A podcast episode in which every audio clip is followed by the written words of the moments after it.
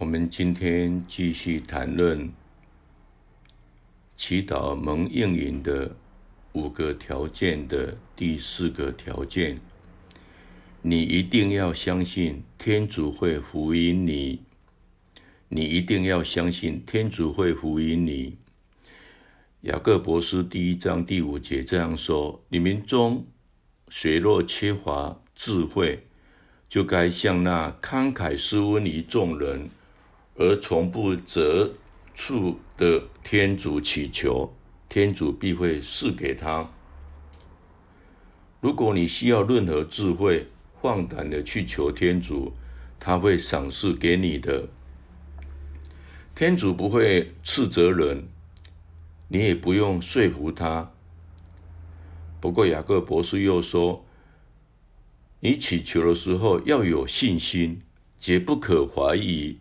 因为怀疑的人就像海里的波涛，被风吹动，翻腾不已。这样的人不要妄想从主那里得到什么。三心两意的人，在他的一切的行径上易变无定。所以，祈祷得福音的第四个先决条件是。你一定要相信天主会福音你，你不要怀疑，你一定要期望天主的福音。只有一种祈祷是天主的福音的，就是信德的祈祷。马窦福音九章这样说：“照你的信德，给你成就吧。”你期望天主在你的生命中做些什么事事呢？希伯来书十一章也这样说：假设你没有信德，是不可能颂悦天主的。如果你缺乏信德，你甚至不能悦乐天主。这就是生命中最大的、最重要的前提，要有信德。这是十分重要的祈祷的因式。那什么是信德？信德是否等于相信天主能够成就一切呢？我相信天主能够做得到，那不是信德。当你相信天主能做到，那只不过是一个事实。无论你相信与否，天主必能做到。我相信天主可以做到，那也不是信德，那是望德。你希望他可以做到，我相信天主必会做，这才是信德。再说一遍，我相信天主必会做。这才是信德，不是天主能做到，也不是天主可以做到，而是天主必会做，这就是信德。信德并不是愿望或是欲望。有一些人会想，我有这么大的愿望。我要为这些目标祈祷。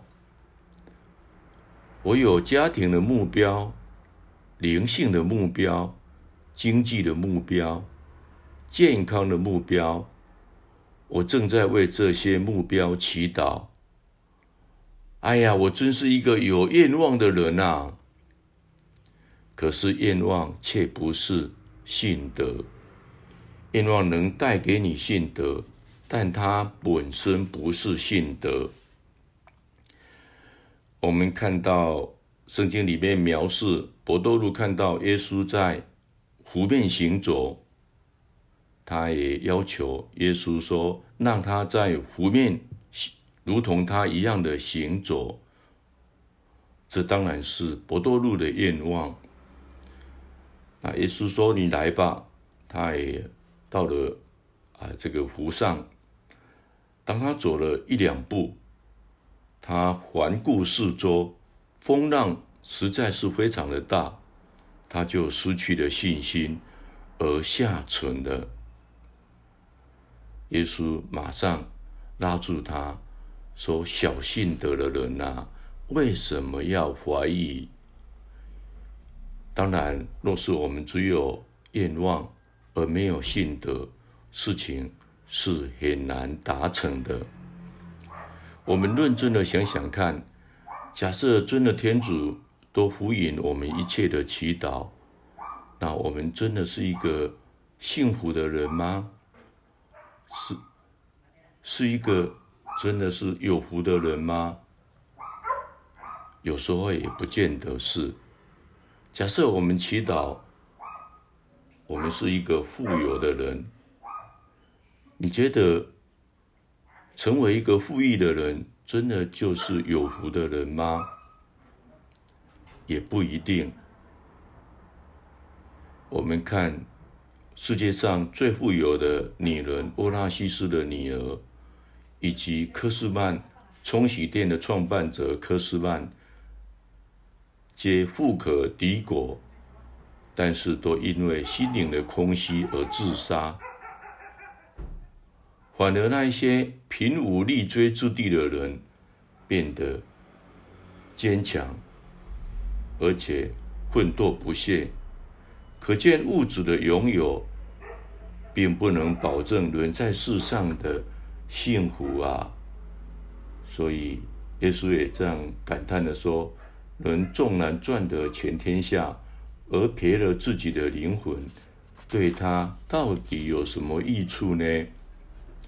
有时候表面上看到不幸，大家也都不喜欢不幸，可是。德国的女诗人惠尔德这样说：“不幸本身虽然没有多少帮助，但他带着三个勇气的孩子，他的名字叫做力量、忍耐、同情。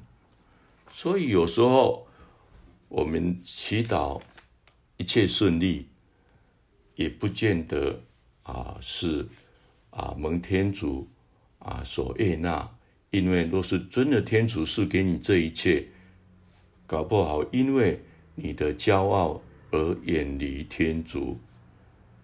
反而我们在困难中，我们学到啊更多美善的品德。如果我们按照圣经所讲的条件，与天主建立一份诚实的关系，